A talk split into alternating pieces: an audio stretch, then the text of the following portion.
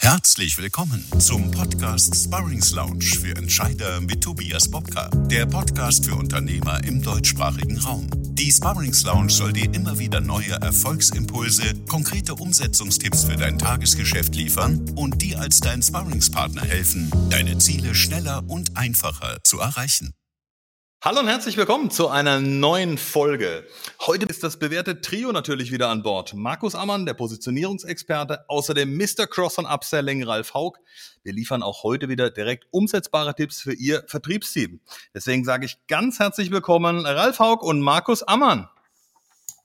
Hallo, schön, schön, dass ihr wieder mit dabei seid. Und so schön vielleicht synchron, ne? Bitte was? Und so schön synchron. Ja, ich wollte gerade sagen, ja, könnte man nicht besser einläuten. Ja, ja wir, haben ein spannendes halt, Thema. Ja. Und zwar, lass uns einsteigen mit einem Zitat von Blaise Pascal, was ich immer ganz nett finde. Willst du, dass man Gutes von dir sagt, so sage es nicht selbst. Bevor wir wieder einige Zuhörerfragen aber aufgreifen, vielleicht eine Frage an dich, Ralf. Wir haben ja heute ein ganz, ganz spannendes Thema. Heute soll es ja um das Thema Referenz- und Empfehlungsmarketing effektiv nutzen gehen. Und deine äh, Strategie, die unterscheidet sich ja schon doch deutlich erkennbar vom klassischen Empfehlungsmarketing aller Kunde, so nach dem Motto, lieber Kunde, äh, wen kennst du denn, der mein Produkt noch braucht? Du setzt ja voll auf das Thema Reziprozitätsprinzip. Verrätst du unseren Zuhörern mal ganz kurz, ähm, wie du es konkret angehst und warum du darauf setzt? Ja, also Reziprozität, ich weiß nicht, ob es jedem geläufig ist, ist ja dieses ähm, Verhalten, das ganz tief in unseren Genen verankert, verankert ist, dass wir jemand anderem nichts schuldig bleiben wollen. Ja? Dass wir immer darauf bestrebt sind, für Ausgleich zu sorgen. Und wenn ich bei einem Gesprächspartner, bei einem Kunden in Vorleistung gehe, also sprich, ich werfe dem einen Stein ins Gar in den Garten, ich ähm, ermögliche dem irgendwas, ich mache dem einen Kontakt, ich gebe dem eine Information rüber oder ich arbeite irgendwas für ihn aus, was er braucht, ähm, was ich nicht direkt in Rechnung stelle, weil mhm. in Rechnung stellen irgendwo lächerlich dann wäre, ähm, dann bringe ich ihn quasi in eine Schuld mir gegenüber. Und er hat das Bestreben dann, dass er diese Schuld irgendwann ausgleicht. Und das kommt oft dann in Form von Empfehlungen zurück. Also, dass er dann sagt, hey, ich habe da was gehört, äh, Geschäftspartner dort und dort, die haben dessen das Thema, das ist doch was für dich. Soll ich dich da mal ins Spiel bringen? Ja? Und so muss ich das nicht ansprechen, ich ähm, schaffe indirekt quasi eine Verpflichtung, dass derjenige, für den ich was getan habe, dass der mir was zurückgibt, weil er will seine Schuld ausgleichen. Und damit fahre ich ganz gut. Also damit generiere ich einen Großteil meiner Empfehlungen, die ich bekomme. Und das sind dann immer gute, warme Kontakte, weil der empfiehlt mich ja, äh, empfiehlt mich ja nur äh, wohin, wo er auch glaubt, dass für mich tatsächlich was zu holen ist, ne? dass es eine gemeinsame Basis gibt. Äh, schon ähm, blamiert er sich bei mir und er blamiert sich bei demjenigen, zu dem er mich empfohlen hat. Und dadurch kommen sehr, sehr gute und sehr, sehr wertvolle Kontakte zustande. Glaube ich absolut. Also ich habe da ganz ähnliche Erfahrungen gemacht, weil das einfach ähm, was ist, wenn du immer, oder wenn du einen gewissen Teil in Vorleistung gehst, und da geht's ja nicht um Tage Invest, sondern ganz oftmals, dass jemand sagt, Mensch, ich habe da mal schnell eine Mail, kannst du mal drüber gucken, ja, oder auch gerade Vertriebler, die dann sagen, Mensch, ich habe da mal ähm, das und das so formuliert, wie ist denn das? Ähm, kann man das so machen oder hast du noch eine bessere Idee dazu? Oder Mensch, ich stehe gerade vor folgendem Problem und du telefonierst auch manchmal nur zwei Minuten mit dem, gibst ihm den einen oder anderen Tipp, den du ähm, selber schon mal eingesetzt hast. Das reicht ja oftmals aus, um genau das zu erzeugen. Ne? Genau, also es steht immer im, im, im Vordergrund meines Denkens, das ist einfach so eine Einstellungssache halt, steht immer, was kann ich für dich tun? Und nicht, was bringst du mir jetzt? Oder was habe ich davon, wenn ich jetzt was für dich mache? Und über dieses, was kann ich für dich tun, ohne dass ich dabei erstmal an mich und meinen Nutzen meinen Vorteil denke, signalisiere ich dem anderen halt, ich bin für dich da. Und ähm, das erzeugt aus meiner Erfahrung in Anführungszeichen die größten Schuldgefühle, ja, so dass er dann auch wirklich bestrebt ist, was zurückzugeben. Und man muss ja auch sagen, es ist ja der fairste Ansatz, ne? Also es ist ja was, man gibt immer was am Anfang und irgendwann kommt es auch zurück. Und genau. das ist mit Sicherheit ein nachhaltiger Ansatz, der äh, keinesfalls auf irgendwelche kurzfristigen Effekte setzt, sondern eben vor allen Dingen, was auch ein ganz wichtiger Aspekt ist, auf das Thema Partnerschaft. Ne? Und Partnerschaft heißt, man hilft sich in guten wie in schlechten Zeiten, wie man so schön sagt. Ne? Ja, genau. Ja, und das kommt ja genauso oft vor, auch in Zeiten, wo der Kunde vielleicht mal sagt, es ist gerade ein bisschen enger, ich kann jetzt vielleicht nicht das Training so und so machen, mir würde aber ein Tipp schon mal helfen an der Stelle ja. oder wie gehe ich mit der Situation um. Das vergisst kein Kunde, wenn man in so einer Situation auch mal da ist und sagt, na komm, ich helfe dir aus dem Mist wieder raus. Ähm, ich weiß, so gibst es mir auch wieder zurück, wenn du wieder ja. kannst. Ja, genau. Und wenn es dann wieder besser läuft, und dann ist man halt auch wieder am Zug. Absolut. Markus, an dich mal ganz kurz auch die Frage, worauf setzt du konkret und was für Erfahrungen hast du denn gemacht, die du vielleicht mit unseren Zuhörern teilen kannst? Mhm.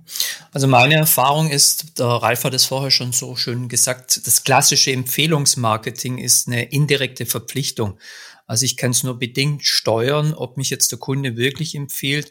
Und es dauert auch eine gewisse Zeit, bis er mich dann empfiehlt, bis er praktisch der in, äh, entsprechende Empfehlungsempfänger dann auch da ist. Das Referenzmarketing, was ja mein Feld ist, das ist äh, aus meiner Sicht besser steuerbar. Und was ist der Unterschied zum Empfehlungsmarketing?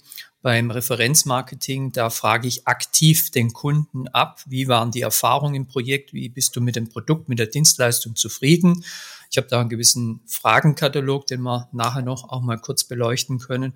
Und daraus entstehen halt dann ähm, ergebnisorientierte Verkaufsargumente, aber vor allem auch ergebnisorientierte Zitate und äh, auch Erfolgsbeispiele. Also man kann Storytelling mitmachen. Und wenn dann zum Beispiel so und so viel Zeit, so und so viel 100.000 Euro mehr Umsatzgewinn ist durch die Dienstleistung entstanden, dann kann man das als stummen Verkäufer in den Marketing- und den Vertriebsprozess mit einbeziehen. Also es ist ein gewisser Unterschied. Beides ergänzt sich sehr gut, weil man kann dann auch diese Erfolgsbeispiele natürlich Empfehlungsgebern wiedergeben, sagen, schaut her, hier kann man das im Internet runterladen, nachlesen. Wenn du dann jemand hast, der dafür geeignet ist, musst du nicht selber erzählen, kannst zwar schon ein paar Worte dazu erzählen, wie war das für dich, aber ganz gezielt da mal darauf hinweisen, schau her, so war es auch bei anderen. Es war nicht nur bei uns so, sondern es hat auch bei anderen sehr gut funktioniert. Das vielleicht mal zum Einstieg als Unterschied zwischen Empfehlungs- und Referenzmarketing. Mhm.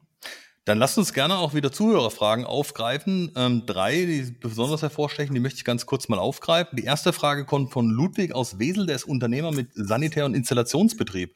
Und ähm, das ist, glaube ich, eine Frage, ähm, die für dich besonders geeignet ist, ähm, Ralf. Wie lässt sich eurer Meinung nach sinnvoll und damit zielgerichtet die Sichtbarkeit erhöhen? Also gerade um sichtbarer zu werden beim Thema Referenz- und Empfehlungsmarketing. Also ich persönlich nutze jede Möglichkeit, die sich ergibt, ähm, um in die Öffentlichkeit zu treten. Also sei es Vorträge, Online-Meetings, Online-Vorträge, Messen und so weiter, um äh, über das, was ich tue, zu reden. Das bringt mir zwar direkt kein Geschäft im ersten Schritt. Also wenn ich auf so eine Messe gehe oder wenn ich jetzt auf so ein Online-Meeting gehe, vom BMVW zum Beispiel oder mhm. vom äh, äh, von, von einem Kollegen, der irgendein Event veranstaltet, dann springt da nicht direkt Geschäft dabei raus. Aber ähm, ich werde sichtbar, ich werde wahrgenommen. Und da gibt es so ein Prinzip, äh, das Prinzip der festen und der losen Knoten. Und ich nutze dabei das Prinzip der losen Knoten. Lose Knoten bedeutet, dass die Menschen, weil sie, die haben mich auf so einem Event erlebt, ähm, haben aber keine direkte Beziehung zu mir, ja, und die tun sich leicht damit, mich weiter zu empfehlen. Ähm, die Empfehlung über die festen Knoten, also jetzt zum Beispiel bei einem bestehenden Kunden, ne, aktives Empfehlungsmarketing, die tun sich in aller Regel schwerer damit, weil sie ähm, wenn sie eine Empfehlung aussprechen, ähm, ja darüber reden müssen, dass sie mit mir schon Erfahrungen gemacht haben. Und wenn jetzt irgendwas nicht passen sollte in der neuen Ge äh, Geschäftsbeziehung zum äh, Empfohlenen, dann fällt es auf sie zurück. Davor haben sie Angst. Ja, und deswegen tun sich Menschen leichter damit, jemanden zu empfehlen, den sie nicht so kennen, den sie irgendwo mal gesehen haben, von dem sie einen guten Eindruck gehabt haben, aber wo sie jetzt nicht sagen müssen, ich habe mit dem zusammengearbeitet. Ja? Und äh, dieses Prinzip der losen Knoten, das hat mir schon einiges an Geschäft gebracht.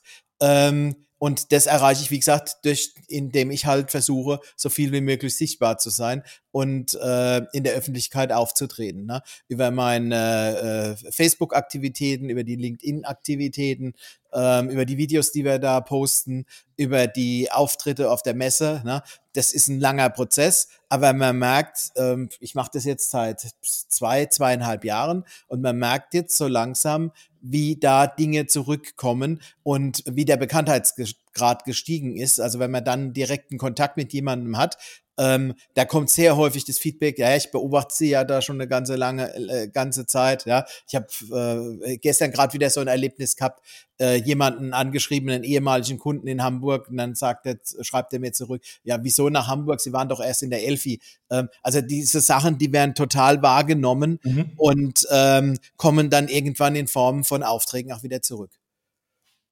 Ja, also vielleicht kann man das auch mal, wenn wir auf die Frage nochmal zurückkommen, ähm, gerade im sanitären Installationsbetrieb, auch sich da mal zu überlegen, wie kann ich da sichtbar werden? Auch da kann ich überlegen, bei der Innung zum Beispiel Vorträge zu geben. Ja, also um daraus zu geben. Also einmal da zum Beispiel, um ich sag mal, in Richtung äh, Sachverständiger vielleicht zum Beispiel weiterzukommen, aber auch vor allen Dingen Kundenvorträge zu geben. Also warum nicht mal bei bestimmten Veranstaltungen auftreten und ähm, zu einem Spezialthema referieren und sich mal überlegen, was wollen die Leute eigentlich? Also da, da geht es ja oftmals drum äh, dass es nicht um die Kloschüssel geht, in Anführungszeichen, sondern da geht es ja vor allen Dingen zum Beispiel Badträume zu erfüllen. Ne? Also was steckt denn dahinter? Da will jemand Ruhe und Entspannung haben. Also muss ich genau das Gefühl auch irgendwo transportieren können. Und dazu kann ich zum Beispiel Social Media effektiv nutzen kann mir überlegen und sagen, wie komme ich denn hin als, weiß nicht, Badtraumerfüller oder wie auch immer. Das ist eine ganz andere, da sind wir auch wieder bei, bei dem Thema, was Markus ja angeht, bei dem Thema Positionierung ich muss mir halt eine Nische suchen und mich da richtig positionieren. Und das ist, glaube ich, auch ganz wichtig, wenn wir das dem Ludwig ähm, zurückspielen. Ähm, Ludwig, du hast gefragt, was kannst du tun? Ja, such dir deine Nische. Ne? Werd sichtbar für deine Kunden, ähm, sei präsent, ob das Social Media ist, ob das ein einfacher Google-Account ist, wo du gefunden werden kannst, wo Bilder sind, wo deine Mannschaft zu sehen ist, eine Seite, wo man ein bisschen mehr über deine Leute erfährt äh, wo man auch vielleicht den ein oder anderen Kunden, der sagt, hey, äh, wir haben uns unseren Traum erfüllt, haben, weiß ich, fünf bis zehn Jahre drauf gespart und haben jetzt das Mega-Bad und sind total begeistert, äh, haben alles neu gemacht oder haben, was weiß ich, was im Haus neu gemacht. Aber über dieses Thema Träume erfüllen lässt sich viel, viel mehr bewegen beispielsweise, als wenn ich nur sage, oh ja, bei mir kannst du auch die Kloschüssel kriegen. Das ja. ist halt wenig sexy. Und ja, ähm, das vielleicht so als ersten Tipp. Was meinen ihr vielleicht noch dazu? Ja, also das, das deckt sich dann auch wieder mit dem Thema Referenzmarketing mit zwei Dingen. Also diese losen Enden, wenn man einfach einen Vortrag hält, in einem Webinar drin ist, auf einer Netzwerkveranstaltung und ich kann dann anstatt über meine Leistung, wie toll die ist, von einem Kundenbeispiel erzählen. Das war die Ausgangssituation. Wir sind so vorgegangen. Das waren dann noch besondere Erlebnisse. Das war das Ergebnis daraus. Äh, kurze Informationen, zum Beispiel, wenn es ein B2B-Kunde äh, ist über das Unternehmen, dann gehe ich da einfach mit Storytelling rein und ich behaupte auch nicht nur Nutzen, sondern ich beweise Nutzen und lasse eigentlich, obwohl derjenige nicht da ist, den Dritten, das Kundenunternehmen, den Kunden, den Endkunden sprechen. Also das ist, äh, wenn man das dann lebendig zum Beispiel bei so einem, mit so einem Beispiel in einen Vortrag einsteigt, das ist ganz gut. Oder es spielen ja auch Emotionen viel aus, diesen tollen Badtraumverwirklicher. Wenn ich da einfach eine Story von einem Kunden erzähle, das war irgendwie ein Bad, äh, das ist ein Ehepaar, das sind jetzt die Kinder aus dem Haus und äh, die nächsten 20 Jahre wissen sie, dass sie auch körperlich nicht mehr so beweglich sind. Und die haben sie jetzt ihren Badtraum erfüllt. Zum einen ist das irgendwie ein Erlebnisbereich für das tägliche tun, aber mhm. es ist auch schon altersgerecht. Und wenn ich da eine Story über irgendein Ehepaar, ein Unternehmer-Ehepaar oder ein Handwerker erzähle und was die Frau dann gesagt hat, was die vielleicht dann intern vom bisschen Diskussionen hatten, dann wirkt es lebendiger und so eine Story bleibt viel, viel besser hängen, als wenn ich da irgendwie über Einstiegshöhe und, und Regendusche und, und äh, Ersparnis von so und so viel Liter äh, Wasser am Tag rede, bleibt so eine Story viel, viel länger hängen. Und man kann es für beides nutzen, also für diese losen Endenvorträge, Netzwerktreffen, äh, Webinare. Ich kann es aber auch aktiv in den Vertriebs- und Marketingprozess mit einsetzen dann. Das finde ich übrigens auch immer spannend, wenn man überlegt, äh, ich kenne so gut wie gar keinen Sanitär- oder Installationsbetrieb, ähm, der sich dahingehend mal äh, so klar positioniert oder vor allen Dingen auch mal ähm, das Thema in die Öffentlichkeit trägt. Also dass jemand sagt, ich mache mal eine Vorstellung und sag mal, wie zum Beispiel Badträume verwirklicht werden können. Ja, ich zeige mal vorher-nachher Bilder und sage, hey, selbst wenn ihr keine Vorstellung davon habt, was möglich ist, ich zeige euch einfach mal anhand von Beispielen, wie einfach und schnell wir sowas möglich machen können. Und das ist vollkommen egal, wie alt die Immobilie ist oder was für Restriktionen ich vielleicht aufgrund Denkmalschutz oder was auch immer habe, sondern es lässt sich überall ein Wohntraum erfüllen. Und da so ein bisschen, ich sag mal, ja, Begierde auch zu wecken. Das ist was, was ich ganz oft im Alltag feststelle, was kaum noch einer hat. Die fangen alle in aller Regel damit an zu sagen, ja, das kann man einbauen, das kann man einbauen. Ja, was für eine Dusche wollen sie denn? Was für ein Bad wollen sie haben? Was sie, wo ich dann denke so, okay, äh, ist relativ emotionslos. Da brauche ich mich nicht wundern, wenn das einzige Argument oder die einzige Diskussionsgrundlage hinterher der Preis ist, ne? Ich glaube, bei einem Wohntraum diskutiert einer weniger über den Preis, als wenn ich von vornherein nur über irgendwelche Spezifikationen mhm. spreche. Ne? Mhm. Kann ich dir ein Beispiel beitragen? Das ist schon über 20 Jahre her, wo ein Kunde von mir, ein Vertriebsprofi, Vertriebstrainer, der wirklich alles drauf hat, der weiß auch, wie das psychologisch funktioniert, der hat gesagt, äh, meine Frau, die wollte den teuersten, der die, das Bad macht. Ja, ich wollte den ja. gar nicht, aber meine Frau hat gesagt, der kommt mir ins Haus und kein anderer. Warum? Weil er sich um alles gekümmert hat, um sich um die ganzen anderen Gewerke, um den Elektriker, um den Fliesenleger, um was auch immer gekümmert. Ja. Und die haben hinterher dafür gesorgt, dass alles sauber war. Also als die gegangen sind, war alles sauber. Und noch eine kleine Story, die ich immer erzähle und die auch immer wieder hängen bleibt. Die sind dann früh morgens, sind die zu den ganzen Nachbarn mit, Bro äh, mit äh, Semmeltüten hingegangen, haben gesagt, ja, also wir sind jetzt gerade da beim Nachbarn, da wird's heute ein bisschen laut. Hier haben wir dann Semmeln fürs Frühstück, dass sie nicht so ganz äh, angefressen sind. Und dadurch sind die dann wieder mit denen ins Gespräch gekommen. Ja, was machen sie denn da? Ja, wir wollen auch unser Bad sanieren. Also auch hier so Erlebnismarketing, Referenzmarketing äh, mit Empfehlungsmarketing wieder verbunden. Und da haben die über die Art und Weise etliche Kunden bekommen. Du siehst ja, mir ist diese Story, was die damals gemacht haben, weiß ich gar nicht mehr bei dem Kunden. Aber diese Story, was damit verbunden ist, wie die anders sind, wie sie sich positionieren, wie die mit ihren Kunden, mit den Nachbarn umgehen, das ist mir hängen geblieben. Das erzähle ich schon seit 20 Jahren weiter. Super coole Story. Führt uns jetzt auch gleich zur Frage zwei. Die kommt von Susanne aus Königswinter. Sie ist Geschäftsführerin eines mittelständischen Modeeinzelhändlers. Und ähm, ist, glaube ich, was für dich, Markus, auch wieder. Wie gelingt es uns als Unternehmen, unsere viele Erfahrungen gezielt nach außen zu transportieren und damit potenzielle Interessenten anzusprechen? Also du kamst ja auch ursprünglich auch aus dem Einzelhandel. Mhm. Ähm, kannst du da so ein bisschen aus dem Nähkästchen plaudern? Was würdest du ihr denn empfehlen? Wie, wie kann ich diese ganze Erfahrung, die sie mit ihren Verkäufern und Verkäuferinnen hat, wie kann ich das besser nach außen tragen? Also zwei Dinge. Einmal natürlich über eine klare Positionierung, dass es sich eine, eine Nische sucht und halt jetzt nicht irgendwo, also man kann eine Zielgruppenspezialisierung machen, dass sie sagt, ich habe mich jetzt auf berufstätige Top-Managerin oder Unternehmerin oder Unternehmergattinnen äh, konzentriert. Natürlich im, im Sortiment, dass man da sich bestimmte Stoffe, es gibt jetzt im Herrenanzugsbereich, gibt es neuen Trend so, dass man einfach so elastische Stoffe im Anzugsbereich, mhm. die man auch zum Radfahren anziehen kann, die knautschen nicht, ja, die sehen top ja. aus. Äh, ich kann den Verkehrstrend, äh, ich gehe nicht mehr mit dem Auto, sondern mit dem Rad komme ich ins Büro, aber der Anzug ist nicht so knautscht. So gibt es auch Trends von den Stoffen her, von den Anwendungsbereichen im, im Damenbereich. Also da kann sie sich spezialisieren. Und dann natürlich auch hier über Referenzmarketing, wenn sie sich dann so auf einen bestimmten Bereich wieder konzentriert, so eine Unternehmerin oder so eine Topmanagerin oder ein Topmanager, der so einen bestimmten Anzug dann dreht, einfach zu Wort kommen lassen. Also hier Storytelling und das dann aber auch wieder in den Social Media Kanälen einsetzt. Auf Facebook, Instagram ist da ein sehr gutes Thema, indem man ein Foto macht. So zerknautschter Anzug, neuer Stoffanzug oder dann die Kundin einfach zu Wort kommen lässt in Form von einem kurzen Zitat, was man einblendet oder ein kurzes Video dann dreht, ja. Also auch dann hier wieder einfach die zukünftigen Kunden an der Leistung, die Leistung erlebbar machen, an dem ganzen Leistungsprozess teilhaben lassen und das einfach Stück für Stück entwickeln und in Form eines kontinuierlichen Verbesserungsprozesses dann. Ist auch eine spannende Geschichte und macht auch Spaß. Und es macht dann auch Kunden Spaß, wenn die sehen, die beziehen uns ein, äh, fragen dann auch nach und äh, wird immer wieder auf den Kundennutzen hin optimiert. Absolut. Ralf? Ja. Deine Bühne. Ähm, ja, ich bin da jetzt mit der Motorbranche bin ich da jetzt nicht so vertraut. Ähm, ich habe da jetzt eigentlich nichts, ähm, was ich da noch zu beisteuern kann. Wir haben doch, äh, fällt mir gerade ein, Ralf, hatten wir es auch schon davon. Äh, eine Idee könnte ja zum Beispiel auch sein, wenn ich Sichtbarkeit erzeugen will, so eine Ladies Night oder eine Gentleman Night zu machen. Das habe ich selber auch schon immer wieder erlebt. Das ist ganz spannend, wo dann halt nur eine kleine Gruppe, die unter sich ist, ähm, die auch ganz bewusst in der Zielgruppe bleibt, in Anführungszeichen. Und kann ja auch so sein, wie es Markus gerade gesagt hat, dass man so eine kleine Zielgruppe, dass man da Events macht. Jetzt geht's ja dann hoffentlich bald wieder. Und dass man genau daraus auch so ein paar Stimmen sammelt, ja, auch ein paar Berichte in sozialen Medien verbreitet und vor allen Dingen auch die Mitarbeiter als Kommunikatoren nutzt.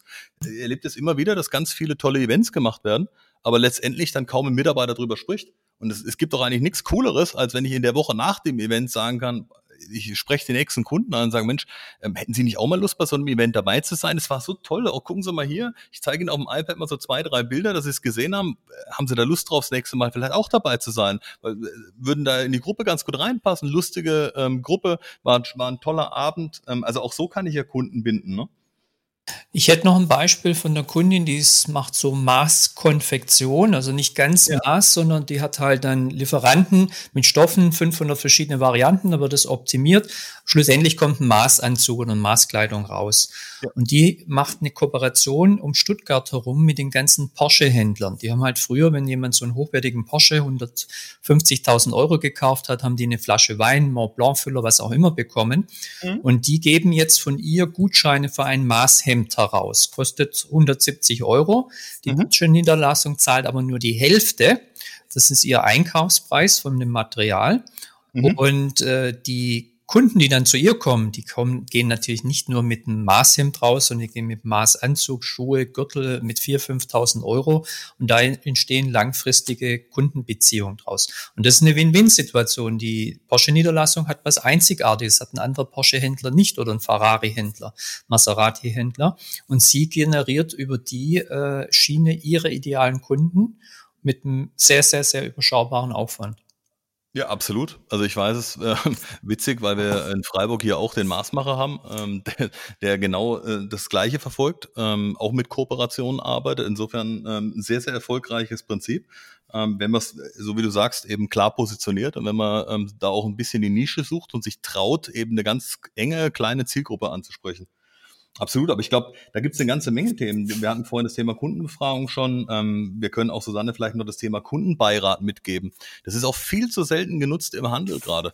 Ja, ganz bewusst zu sagen, warum nicht fünf oder zehn Top-Kunden in den Kundenbeirat einbringen und wegen mir alle halbe Jahr oder alle Vierteljahr einen schönen Abend verbringen, wo man sich austauscht und sagt, Mensch, Sie kaufen regelmäßig bei uns ein. Ist Ihnen irgendwas aufgefallen? Gab es irgendwie an der Kasse eine Situation, wo Sie gesagt haben, boah, das war eigentlich gar nicht so mein Ding? Oder gab es irgendwas, was Ihnen aufgefallen ist, wo Sie gestört hat? Oder gibt es irgendwas, wo Sie vielleicht in einem anderen Laden kaufen, weil Sie es bei uns nicht finden? Also so diesen Austausch zu haben und dann auch eine Wertschätzung zu geben, sagen, ja, dafür gibt's eben äh, mal die, die VIP-Einladung, Special-Einladung oder wie auch immer. Also so ein gewisses Wohlfühlprogramm für diesen Kundenbeirat, da kann man auch wahnsinnig viel machen. Wir haben das vor, vor einigen Jahren äh, mal begleitet äh, bei einem Etikettenhersteller, äh, Etikettendrucker. Der hat es ganz, ganz toll inszeniert und hat darüber wirkliche Kundenbindung erreicht, über Jahre hinweg weil die Kunden einfach gesagt haben, wir finden das so klasse, wir werden so eng eingebunden, auch in Entscheidungsprozesse. Hier wird wirklich ernst genommen, was wir sagen. Und äh, am, am Schluss des Tages haben wir ja was davon. Mhm. Auf jeden Fall, ja.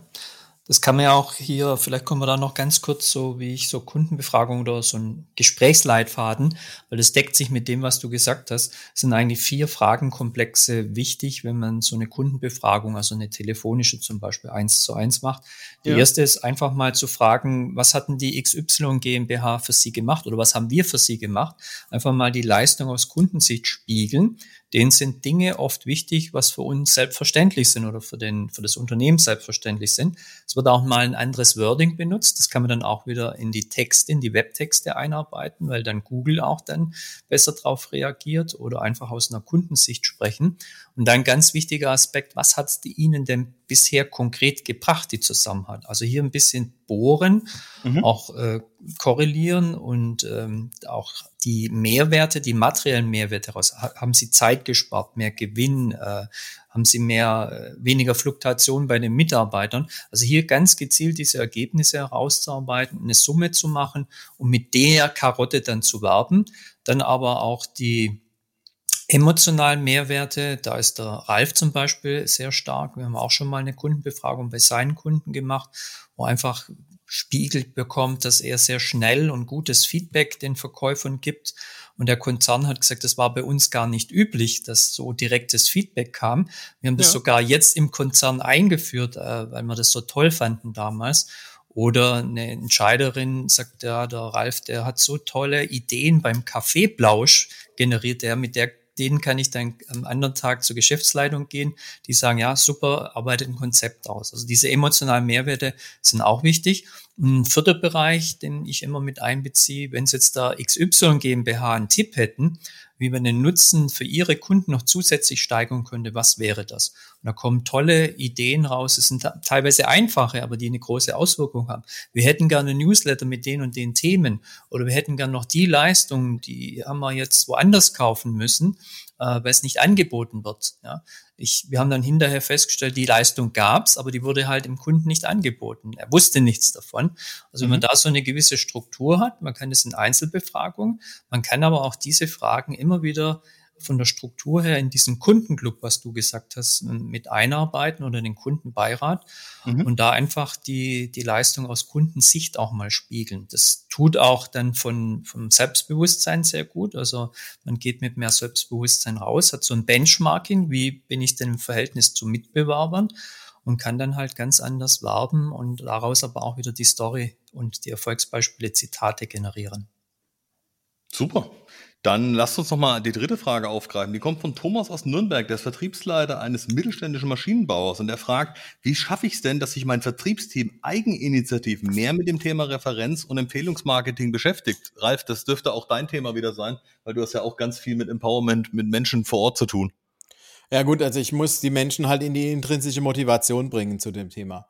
Ja, ähm, wenn ich als Unternehmer vorgebe, wir machen das und das jetzt und ab sofort machst du die und die Maßnahmen, um Empfehlungen zu bekommen von deinen Kunden, ähm, dann werde ich sehr stark mit, werde ich sehr stark mit Widerständen zu tun haben. Ja, in dem Moment, wo die Verkäufer, wo mein Vertriebsteam hinter diesen Maßnahmen nicht steht, ähm, werden sie mir auch zeigen, dass die Maßnahmen Mist sind und dass bei den Maßnahmen nichts dabei rauskommt. Und äh, deswegen würde ich persönlich, wenn ich sowas einführen will, würde ich ein Beispiel nehmen ähm, von, einem, äh, von einem Wettbewerber zum Beispiel, wo ich sowas gesehen habe, ja, oder aus einer anderen Branche, wo ich sowas gesehen habe, das meinem Team ähm, vorstellen im Teammeeting und dann einfach äh, die Leute erarbeiten lassen, wie können wir sowas denn für uns umsetzen? So äh, ist es geeignet, um das gleich zu machen? Also jetzt Markus Aktion mit der Brötchentüte, wollen wir das gleiche tun, ja? Oder mhm. habt ihr Ideen, wie wir das auf unsere Kunden, auf unseren Bereich adaptieren können, ja? sodass die Mitarbeiter das Gefühl haben, ähm, wir sind beteiligt an der Ideenfindung. Also wir kriegen nicht irgendwas übergestülpt, womit wir uns dann unwohl fühlen, wenn wir es ausführen sollen, sondern wir sind beteiligt in der ganzen Geschichte und letztendlich werden unsere Ideen dann umgesetzt. Und dadurch erzielt man dann eine intrinsische Motivation des Vertriebsteams, ja, und äh, man kann dann äh, damit auch wirklich Erfolg generieren. Ja, wenn ich als Unternehmer überzeugt bin, das läuft nicht so oder das wird so nicht funktionieren, dann sollte ich das Ganze nicht direkt abbügeln, sondern den Leuten die, die Chance geben, das umzusetzen. Manchmal wird man überrascht. Ja, ich würde dann einfach aber den Zeitraum, bis man gemeinsam wieder drauf guckt, verkürzen. Also nicht, dass man sagt, jetzt machen wir das mal drei Monate und in drei Monaten gucken wir uns dann an, was dabei rausgekommen ist, sondern wir starten jetzt und in vier Wochen äh, machen wir eine erste Zwischensichtung und gucken mal da drauf, wie es anläuft, wie es funktioniert, was für Erfahrungen ihr gemacht habt. Und dann kann man da lenken, eingreifen. Aber in der Regel, wenn die Leute so ähm, Vorgehensweisen selbst entwickelt haben, dann sind sie auch erfolgreich damit, weil sie wollen beweisen, dass die Idee, die sie haben, dass die funktioniert. Ja, absolut, du sprichst einen ganz wichtigen Punkt an. Ähm, die müssen vor allen Dingen den Nutzen da drin erkennen. Ne? Also ja. wenn sie merken, dass sie mit weniger Aufwand mehr Umsatz und bessere Margen erzielen können, dann sind die allermeisten Vertriebler ganz schnell dabei. Ja, Aber das müssen sie erstmal erkennen. Im Moment, also am Anfang ist es ja oft so, dass sie sagen, jetzt soll ich das auch noch machen, brauche ich doch gar nicht ja, für was soll ich denn das jetzt einsetzen? Ich werde doch sonst nie gefragt nach Referenzen oder ähm, also man muss, glaube ich, auch am Anfang mal so ein bisschen Zeit investieren, um den Leuten klar zu machen. Und da ist es ganz wichtig, glaube ich, dass von außen das jemand macht, weil es eine andere Wirkung bei den Leuten hinterlässt. Ich meine, das erleben wir in den Trainings beide, Herr Ralf, immer wieder, dass es was eine, eine, ich sag mal, eine andere Anerkennung findet oder anderes Gehör findet, als wenn das jemand intern sagt, selbst wenn es das Gleiche ist. Ähm, und das von außen einfach nochmal reinbringt, den Aspekt und sagt, naja, schaut her, es ist x-fach immer wieder gezeigt worden, dass ihr viel, viel weniger Aufwand betreiben müsst, wenn ihr Zeitzeugen habt. Leute, die im Prinzip für euch sprechen, die eure Leistung kennen und die schon bekräftigen. Dann braucht ihr nicht lange argumentieren, weil der Kunde kann sich vorher schon Eindruck machen. Ich kann das auch ganz gezielt einsetzen. Natürlich werdet ihr nicht immer danach gefragt. Entweder das traut sich vielleicht ein potenzieller Interessent nicht oder er kommt selber gar nicht auf die Idee. Aber wenn ihr es einsetzen könnt, tut euch viel, viel leichter im Verkauf auch, weil das, ich sag mal, das letzte Zünglein an der Waage sein kann, um eben auch einen, einen Verkauf tätigen zu können. Ja, genau. Es ist, also es muss ein Nutzen erkennbar sein für mein Vertriebsteam und es muss ein Bedarf dafür bestehen. Also wenn ich jetzt, ähm, äh, wenn mein Vertriebsteam alle Hände voll zu tun hat, ja, und nicht weiß, wie die Aufträge, wie sie die Aufträge abarbeiten sollen, ja, ja und ich komme jetzt als Unternehmer und sage, hey, ich habe noch eine gute Idee, wir machen jetzt noch Empfehlungsmarketing, dann kommt natürlich die Reaktion, äh, was soll das? äh, wozu brauchen wir das? Wir wissen doch so schon nicht, wie wir klarkommen. Ja, ähm, also es, es muss zum einen ein Bedarf da sein. Ähm, die, die müssen einen Schmerz haben an der Stelle, zum Beispiel, dass sie an zu wenige neue Kontakte kommen, ja? ja. Oder ich muss ihnen das klar machen, auch wenn ihr jetzt volle Kanne zu tun habt. Wenn wir aber jetzt nicht die Grundlage legen, dass in einem halben Jahr oder in einem Jahr äh, genug Kontakte da sind und ihr weiterverkaufen könnt, dann habt ihr dann ein Problem. Ja, also ich muss diese die, diesen Schritt von der unbewussten Inkompetenz in die bewusste Inkompetenz gehen, dass klar wird, ja, wenn wir das nicht machen, entsteht ein, äh, entsteht ein Problem für uns daraus. Und ähm, der Nutzen, der dann daraus entsteht, ist halt, dass das Problem am Ende des Tages vermieden wird und der Vertriebstrichter durch das Empfehlungsmarketing voll bleibt, auch wenn es im Moment so aussieht, wie wenn das gar nicht notwendig wäre, sowas zu tun. Ja, das sprichst, du sprichst mir aus der Seele. Also ich glaube, es ist ganz, ganz wichtig und du hast auch einen wichtigen Aspekt vorhin aufgegriffen, das Thema schrittweise Veränderung. Dass man das eben nicht ähm, aufstrukturiert nach dem Motto, äh, so jetzt äh, ab sofort machen wir das jetzt, dann wird's äh, kurz angestoßen und dann wird's wieder laufen gelassen, sondern auch mit einer beharrlichen Konsequenz hinten dran zu bleiben, zu sagen, okay, lasst uns jeden Tag ein bisschen was machen oder jede Woche ein bisschen was machen, aber regelmäßig und lasst uns die Zeit dafür auch einplanen, bringt wesentlich mehr, als wenn ich immer Dinge anstoße, sie dann versanden und am Schluss sagt jeder, naja, hat ja eh nichts gebracht. Klar, wenn ich nur die halbe den halben Weg gehe, dann werde ich das Ziel auch nie erreichen. Ja, genau. Wir sind dann wieder in der klassischen Führungsaufgabe. Ja. Es reicht nicht, dass ich als Führungskraft, als Vertriebsleiter oder als Inhaber das Ganze anstoße, sondern ich muss Ziele vereinbaren mit meinen Leuten, am besten die Ziele, die sie sich selbst setzen, in dem Rahmen, den ich gesetzt habe. Und ich muss das Ganze danach nachhalten und muss kontinuierlich an der Sache dranbleiben. Ja, sonst ist es eine Sau, die wir kurz durchs Dorf getrieben haben, ne, und dann ist die weg und dann kommt irgendwann wieder was Neues. Und wenn ich das ein paar Mal mache, dann werde ich von meinen Mitarbeitern mit solchen Dingen irgendwann nicht mehr ernst genommen. Ja, absolut. Ja, aus meiner Sicht ist auch wichtig, da einen Prozess draus zu machen. Also wirklich das Einholen von Referenzen oder Empfehlungen in den Vertriebsprozess oder in den Leistungsprozess mit einzuarbeiten, das auch im Kunden gegenüber kommunizieren. Also gibt es das so klassisch im, im Versicherungsbereich. Also wenn, wenn ich für Sie da jetzt das, was wir besprochen haben, raushole oder wenn wir das erzielen, äh, wären Sie dann bereit, mir dann zwei ähm, Kollegen zu empfehlen, für die das auch interessant ist. Aber genauso das auch in dem, mit der Referenzmarketing. Also das kann man heute auch automatisieren, dass wenn dann halt ein Prozess abgeschlossen ist, dass dann ein Link zu einem Fragebogen kommt und wir haben die Erfahrung gemacht, dass da circa 50 Prozent, wenn das gut kommuniziert ist, auch von der Zeitaufwand, vom Zeitaufwand kommuniziert wird, dass die teilnehmen. Und da kann man sich dann auch mal Einzelne rauspicken, die da sich wirklich Gedanken drüber machen und die dann telefonisch befragen. Und da ist halt auch wieder, wie es der Ralf gesagt hat, die Vorbildfunktion, es muss mal einer vorangehen, den Nutzen kommunizieren und der Prozess muss dann auch dann auf das Team abgestimmt sein, also mit dem Team entwickelt werden oder zumindest angepasst werden. Dann funktioniert es in der Regel auch gut. Braucht natürlich auch Zeit, bis sich das Ganze einschleift. Ja, ja da, da, kommt mir so ein Spruch von der Kundin von ein paar, von vor ein paar Wochen in den Kopf, ne?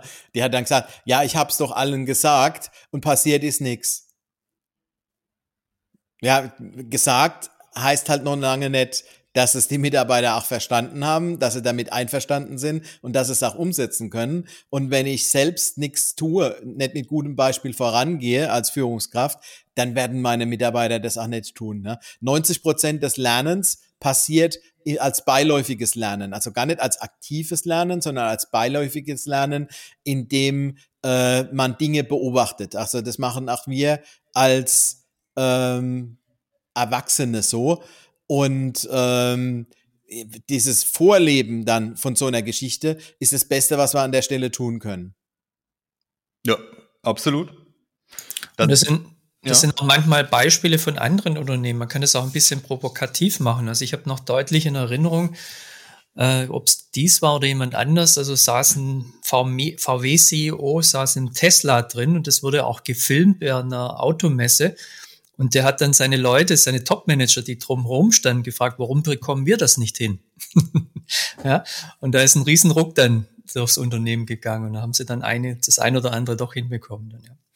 Also ja, man absolut. kann mal mit, mit einem anderen Beispiel von einem anderen mal sagen, schaut her, da funktioniert es hervorragend. Warum machen wir das eigentlich nicht? Ja, wir sind doch blöd, wenn wir das nicht tun würden. Ja, kann man auch reingehen. Absolut. Dann sage ich für heute ganz herzlichen Dank, Ralf und Markus, auch im Namen unserer Zuhörer fürs Teilen der vielen Best Practice Tipps. Ja, wie Super. immer gerne, Tobias. Bis zum nächsten Mal. Aber sehr, sehr gerne. Wer künftig jetzt noch mehr Best Practice Tipps und Entscheiderimpulse erhalten will, der darf natürlich wie immer auf YouTube, Facebook, Instagram, Xing oder LinkedIn sich mit uns vernetzen. Wir freuen uns drauf. Mit motivierenden Grüßen bis zur nächsten Folge. Die wird dann heißen Positionierung und Branding auf LinkedIn und Xing. In dem Sinne einen schönen Tag und viel Spaß bei der Umsetzung.